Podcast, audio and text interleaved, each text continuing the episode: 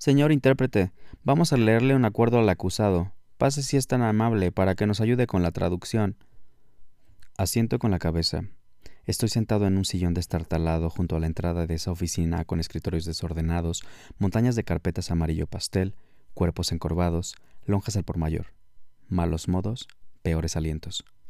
Me pongo de pie, cojo mi mochila y me acomodo la camisa blanca que se abotona sobre el hombro esa que combino casi siempre con el pantalón japonés negro, con un tipo de faja que me llega casi al esternón y me ajusta una cintura firme. Para una vez que no voy en mini shorts, en chichis y sin calzones, más me vale verme presentable, sobrio y elegante. Vamos, como un intérprete hecho y derecho según la academia. Es que tengo al cónsul de mi país adoptivo a la derecha, al juez enfrente y al acusado tras las rejas cuchicheando con sus abogados. Tomo mi tabla, alisto mi bolígrafo y comienza la diligencia dan lectura al acuerdo, que si la parte acusatoria, die Klägen de Partei, declaró esto y aquello, hat dies und jenes erklärt, que si los testigos no comparecieron hoy y se pospone la audiencia, die Zeugen sind heute leider nicht erschienen und die Anhörung wird verschoben, que tú, que yo, que esto, que aquello. Me llega un tufo a baño público proveniente de la reja donde el acusado, con ojos atentos, toma nota de todo lo que sus abogados le explican, lo que el juez resuelve y lo que yo le interpreto de un español mexicano jurídico, rebuscado, barroco e incomprensible a su idioma, en el que blanco es blanco y negro es negro. Siento un viento suave, frío y húmedo en la cara. Me mira con ojos consternados y me dice con un gesto que ha entendido. No quiero ni imaginarme por lo que este hombre está pasando ahí dentro. Perdido en mis pensamientos, crudo de esas chelas tranqui que anoche se nos fueron de las manos a mí y a mis dos amigos de la primaria, y con un hambre voraz, Siento una mirada fija proveniente de algún lugar. No la había percibido antes porque la reja de metal está cubierta con un vidrio que refleja las luces de tungsteno alargadas y frías e impide ver con claridad a quienes están detrás de los barrotes.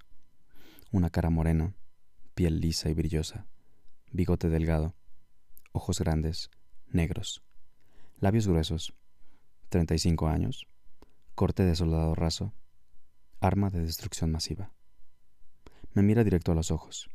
Lleva un uniforme azul marino que dice alta seguridad y lo acompañan dos custodios vestidos de khaki que se pasean aburridos e impacientes esperando a que atiendan al prisionero por la ventanilla que está libre.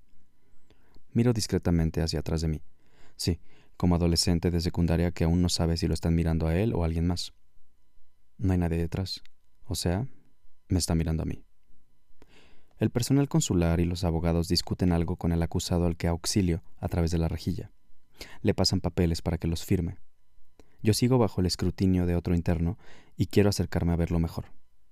Finjo interés en la conversación que tienen mis clientes, me paro junto a la barra de concreto donde descansa la reja, que también funciona como mostrador para firmar cosas y tomar notas, y pego la frente al vidrio. El reo deja de mirarme. Es hermoso. Lleva unos pantalones que le marcan un paquete voluminoso. Pose altiva. Finge no darse cuenta de que me lo estoy comiendo vivo. Se cubre la entrepierna con las manos, una apoyada sobre la otra, como si esperase algo. Me mira otra vez directo a los ojos y asiente como saludándome con un gesto. Hago lo mismo y le sonrío. Me sonríe discreto, sin ningún tipo de efusividad. Mis ojos están fijos en su pene que se marca a través del pantalón, aunque sea de tela gruesa. No lo puedo creer, se lo acaba de acomodar. Finge rascárselo, Luego se lo coge claramente a través de la tela y se despega los calzones de los huevos. La tiene dura, y yo más. Espero que nadie esté mirando en dirección mía porque estos pantalones son peligrosos. Verga, se le acaba de reacomodar. Me mira a los ojos. Se me acelera el pulso como hacía eternidades que no. Acaricio mi labio superior con la punta de la lengua. Lo ve. Me sonríe. Se vuelve a agarrar el pito con descaro y tuerce la sonrisa. Mira hacia el interior de la celda, hacia el pasillo por donde los canalizan desde sus celdas para que firmen documentos y participen en diligencias. Me imagino lo caliente que de ir.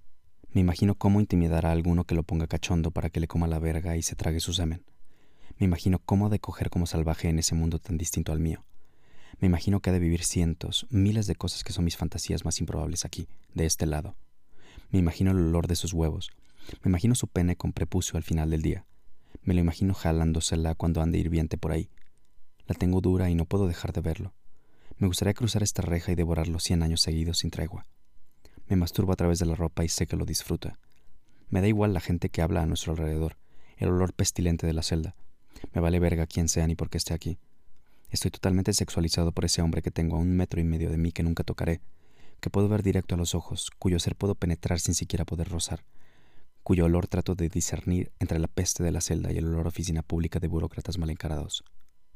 O al menos eso creo acabar de leer en su mente, y eso mismo cree él acabar de leer en la mía, por unos segundos, mientras mantiene sus ojos fijos sobre mí y yo los míos sobre él, franqueando este abismo infranqueable, devorando lo indevorable a través del espacio, penetrándonos las almas y aniquilando la carne, los códigos penales y las barras de metal. Señor intérprete, disculpe, señor intérprete, sí le pido de favor que traduzca al alemán el acta que el secretario acaba de leerle al acusado. Verga. Salgo del reclusorio. El cerro del Chiquihuite se impone en el horizonte. La mar de viviendas grises se estrella contra las montañas del Valle de México como un oleaje sin tregua, una y otra vez, para expandir la urbe a fuerza de golpes repetidos. La capa espesa de smog citadino simula la brisa de esa marejada explosiva e infinita. En las profundidades de ese mar de muros de concreto y rejas de acero, el vaivén hedone algos mueve a los seres como las corrientes oceánicas dan vida a las aguas. Sinfonía y estruendo en derredor, ríos de lava en las arterias, y en la separación, la fusión, en la soledad, la dicha, en el silencio, derrama interminable de sangre y de placer.